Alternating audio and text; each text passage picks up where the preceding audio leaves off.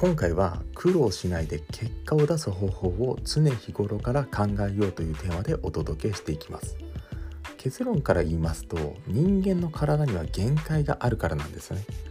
だからこそ省エネで働くとか働く時の容量の良さが必要になってくるんですよね。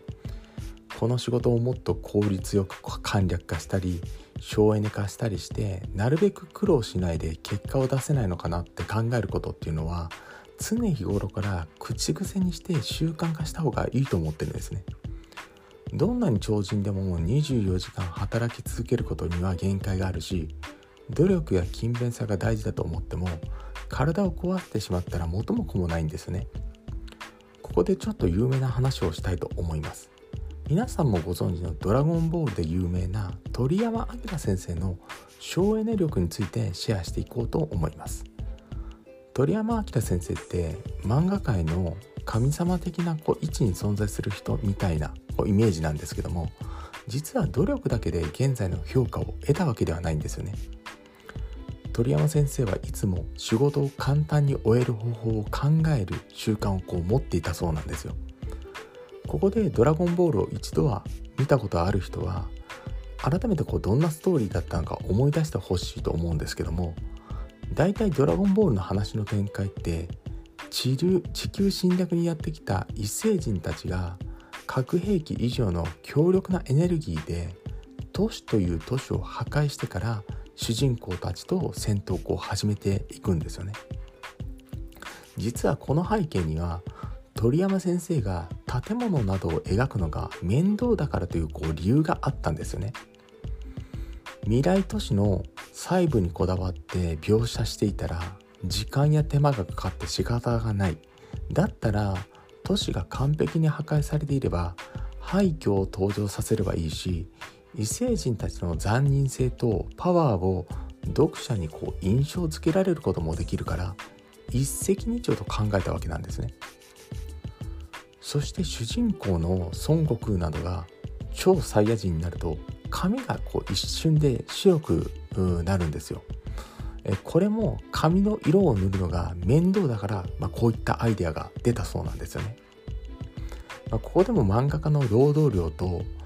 労働量を減らして主人公の顔変身とパワーアップを効果的に描ける工夫が施されているわけなんですね。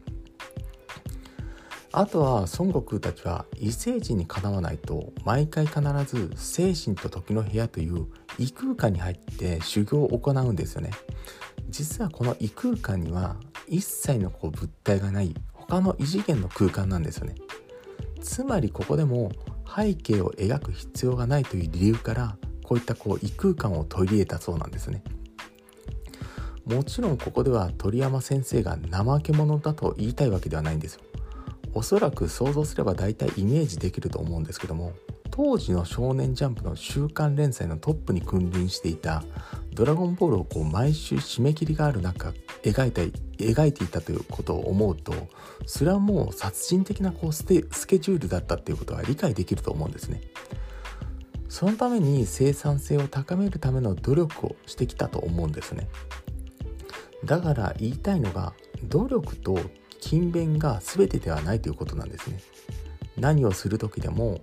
これをもっと簡単に省エネで苦労しないで済ませる賢い方法はないかなと考える習慣を持つことで最小の努力で最大の結果を生み出すことができるはずなんですよね。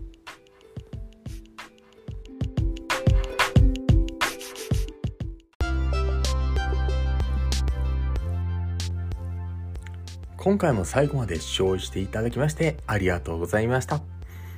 この配信では人生のレベルアップを目的とした自身の失敗経験から学ぶ成功法則っていうのを語っています。また、資本主義経済の中で人生レベルを飛躍していくためには自分で稼ぐ力を養うのが最優先事項だと考えております。